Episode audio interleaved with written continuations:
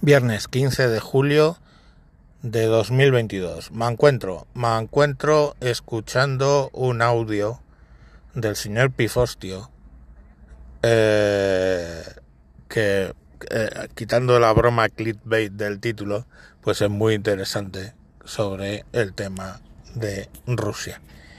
Eh, por cierto, en el capítulo de ayer salió a las tan tarde porque no me di cuenta y puse 7 AM, PM en vez de 7 AM.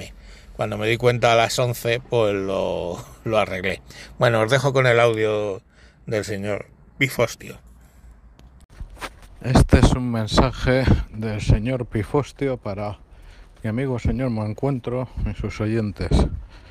Y bueno, hacía algunas semanas que no le grababa a ustedes nada sobre la guerra y no sé hasta qué punto están siguiendo la guerra.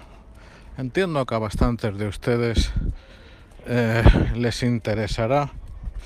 No sé si hasta el punto de seguirla a diario, pero les interese o no, la guerra, a ustedes le van a interesar a la guerra.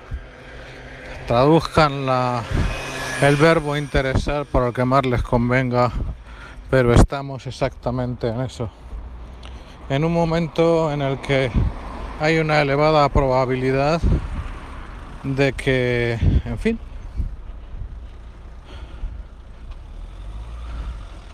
estemos en otoño con la gasolina a más de 3 euros, quién sabe, quizás no, que el gas no va a bajar, eso es bastante seguro, um, que la inflación se va a mantener así durante Cualquiera sabe el tiempo, en realidad. En fin, tienen que prepararse porque vienen curvas, pero por otra parte, si comparamos cómo estamos con la situación de los civiles ucranianos y de los combatientes ucranianos, pues hombre, da un poco de pudor quejarnos. Eso sí, una cosa es quejarse otra cosa aún más repulsiva sería que pare la guerra porque necesito que baje la gasolina. Bueno, repulsiva o imbécil, porque también sería cuestión de responder. Eso cuénteselo a Vladimir Vladimirovich, que lo mismo le responde, ay, perdón, no lo había pensado que a usted que el precio de la gasolina le afectaba. Si lo llego a saber, vamos, es que ni inicio la guerra, hombre. Tampoco a ponerse así. En fin, que como les decía, ahora hay un poco de ruido porque estoy cruzando mi calle. Como les decía, les quería dar cuenta de la guerra sobre todo porque estamos en un momento en el que no hay claridad. Eh, francamente y desde el punto de vista personal, que no es de una persona que con moderación eh, simpatiza y apoya la causa ucraniana, tanto por ellos como por nosotros, tanto por los civiles como por los combatientes como por el resto de Europa, porque verán, ante todo, lo más importante de la causa ucraniana es que es la causa del futuro de Europa. De Europa habíamos desterrado cambiar las fronteras a tortas, robar comida, masacrar y violar a civiles, secuestrarlos y desplazarles por la cara y amenazar a todos los vecinos. Cuando hay todavía personas que tras todo este tiempo siguen con un virus mucho peor que el COVID, que es el virus de la propaganda rusa, porque ataca con eficacia no solo los corazones, sino sobre todo las mentes, pues cuando hablan de que, bueno, bueno, Rusia lo hace mal, llega el peroísmo, pero es que la OTAN, pues será como fuere, pero si ustedes miran el puñetero mapa, que no sé si hasta qué punto tienen la costumbre de mirar mapas en relación a los conflictos, a los temas militares, pero créanme, si hay algo que es una certeza absoluta de la historia, el presente y el futuro de la guerra, es la tiranía de la geografía. La nuestra es un poco cabrona, la española me refiero, pero las hay peores. Y en fin, cuando uno mira el mapa, mira quién ha querido entrar y quién no en, eh, la OTAN y por qué, cuando en la cumbre de Madrid, que por cierto, pese a Antonio y su papelón, ha funcionado como se debía, porque lo más importante, nuestras fuerzas y cuerpos de seguridad del Estado han estado al nivel acostumbrado, entonces ha salido a la perfección, en lo que debe, claro. bien, en esa cumbre se ha firmado eh, avances para la adhesión definitiva de Suecia y Finlandia, cuyo principal obstáculo era que el señor presidente de la República de Turquía se había ido al bazar a regatear.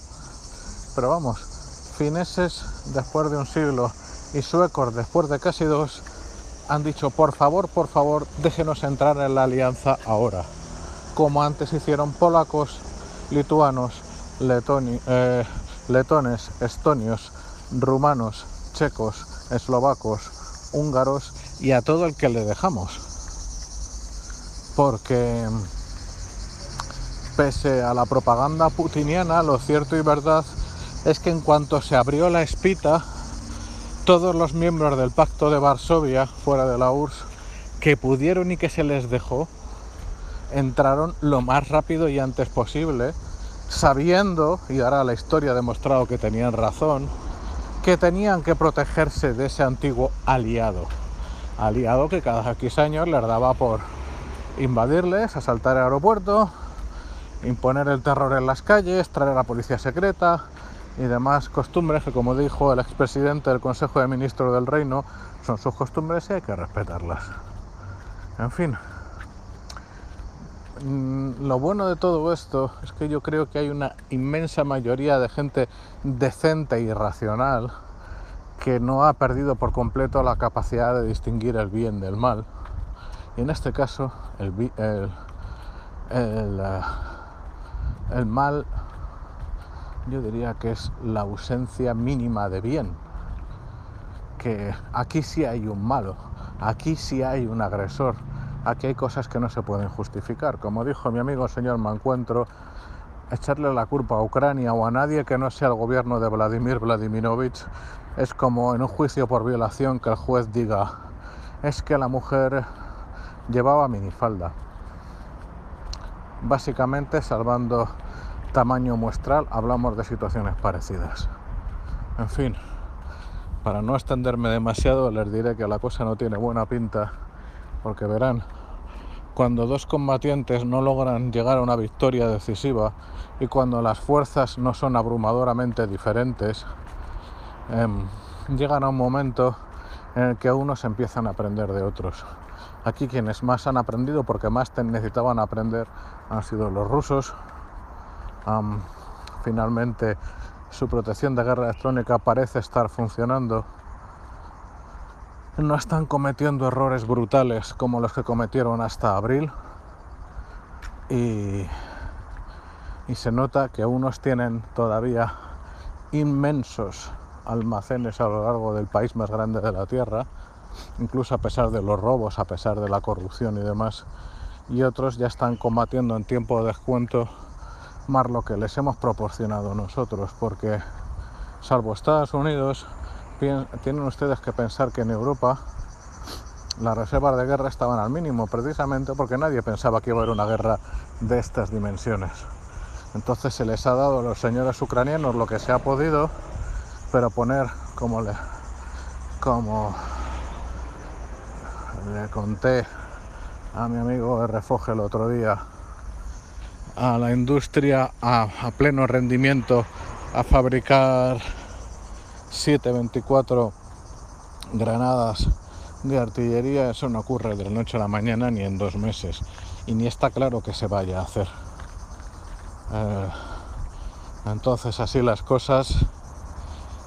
Ahora mismo estamos en una situación en la que la casi totalidad del oblast, o sea, de digamos la región, provincia bestial o región chiquitita de Lugansk, ha caído ya en manos rusas.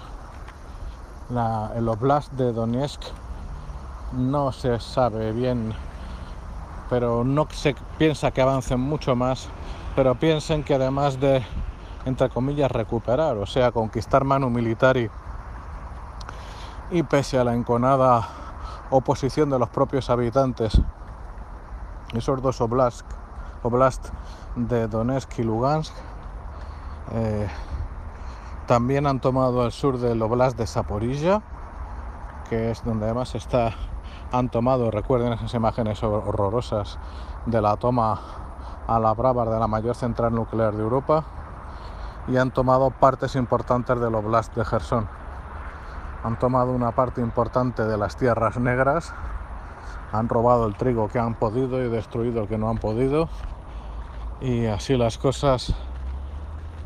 Es posible que Vladimir Vladimirovich quiera un alto el fuego relativo, porque las tortas no van a parar de la noche a la mañana, sentarse a negociar y recoger un triunfo que casi se le podía haber escapado de las manos.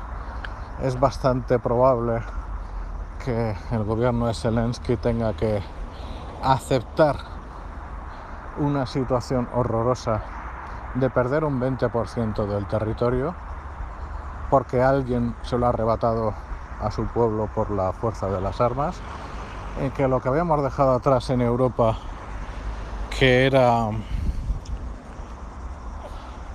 que las fronteras se cambian negociando, que las naciones tienen que respetarse, que el ejército está para disuadir o para evitar que fuera de Europa se cometan crímenes contra la humanidad, pues eso pasó a la historia. Esta vez no nos ha pillado, pero tienen que pensar ustedes que, bueno, que en realidad, desgraciadamente, cantar a lo que cantara John Lennon y todos los hippies, la paz es el es lo deseable, pero no puede ser lo eterno mientras, sobre todo, mientras a tiempo no se disuada al malvado. Si en 2014 hubiéramos crujido de verdad a sanciones a Rusia y eso a su vez habría tenido que implicar que en 2002 el traidor hijo de puta de Schroeder que vendió a su país, hombre, era un gran dirigente de la rusa Gazprom, nada más salir del gobierno, y empezaran a cerrar las nucleares, si no hubiera ocurrido eso, em, se podía haber sancionado a tiempo a Rusia y que hubiera entendido el gobierno de Vladimir Vladimirovich que las causas tienen consecuencias y que si alguien obra mal, recibe mal a cambio. Eso no ocurrió, se le animó para volver a repetir y ha habido suerte de que no hayan conquistado el país entero, que tampoco estuvieron tan lejos. No llegan a tener los ucranianos tanta cabeza, tanto corazón y tantos huevos. Y bueno, probablemente la mitad del país, si no un 20%, habría caído en manos rusas, si no más. En fin. Eh, es una lección que tenemos que aprender salvo los traidores internos a sueldo de, Moscú. Eso suena muy a los años 40, pero piensen ahora que en el podcast de Iglesias, en la base, han contratado a la ejem, ex ejem, número 2 de RT, que es una mocita de 30 años de muy buen ver llamada Afigenova, que se despidió de RT por estar en contra de la guerra pero los programas le echaba la culpa de, la guerra a la OTAN, no a Rusia. Y cuando ha salido en su canal personal, ha salido perfecta, maquilladísima, con una luz de estudio, en una casa, eso sí, pero una casa que tú ves, yo qué sé, eh, grabaciones normales de periodistas españoles y no hay ese trabajo tan brutal de imagen. Evidentemente es saltarse la censura que por fin los wokes de, Silicon Valley no les ha quedado más cojones que meter a la propaganda rusa. Y les digo una cosa a los oyentes hispanoamericanos del señor Mancuentro. entiendo perfectamente su animadversión hacia los Estados Unidos de América. Es lógica.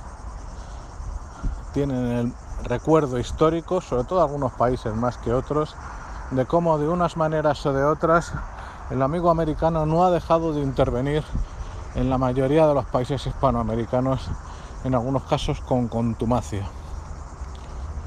Pero de ahí a pensar que, Rusia, que porque Rusia sea adversaria de Estados Unidos es en lo más remoto amiga de nuestros países hermanos o de la hispanidad toda, es engañarse uno mismo y hacerse trampas al solitario.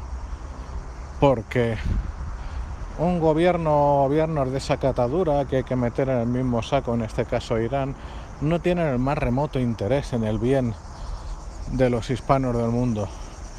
Tienen solo interés en que el máximo de gente posible en el mundo distinga cada vez peor entre el bien y el mal, entre el imperio de la ley y el imperio de la arbitrariedad, entre un futuro mejor para la humanidad y volver a tiempos oscuros. Y bueno, es muy sencillo, piensen los señores. RT ha llegado a tener a 500 empleados de habla hispana. Es un canal ruso. Ya está. Si me dicen ustedes que eso es lo mismo que CNN, les diría dos cosas. Uno, háganselo mirar, pero dos, sobre todo, estudien un poquito la situación real de Rusia en nuestros días, porque compararla con la situación real de cualquier país occidental que no sea Venezuela o Cuba es luchar con éxito contra la realidad. Como esto ya es un poco largo, acabo. Les diría que no esperen ningún acontecimiento dramático hasta agosto en Ucrania. Ojalá que no me equivoque porque no sería para bien. Y bueno, prepárense porque no va a haber más narices que apretarse el cinturón y resistir. Un saludo a todos. Bueno, pues como dice el señor Pifostio, si a ustedes no les interesa la guerra, uh, ustedes van a ser interesantes para la guerra.